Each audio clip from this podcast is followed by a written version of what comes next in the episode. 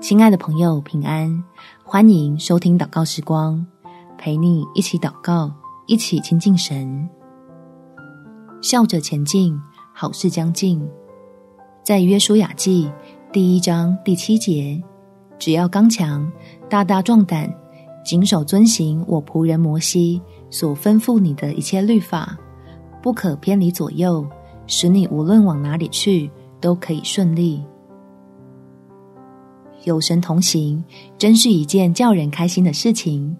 让我们用祷告卸下忧虑，带着准备蒙福的笑容，来见证慈爱的父神要如何为神儿女扭转生活中的不容易。我们一起来祷告：天父，有你同在，我就没有惧怕，因为我看见了自己的困难，同时也看见了比困难更大的恩典。所以，满怀喜乐的迎接挑战，不让担忧变成蒙福的阻碍，使我即便心中忐忑，仍然照常发挥稳定，将平时付出的努力表现出来，让帮助我的神再加添能力。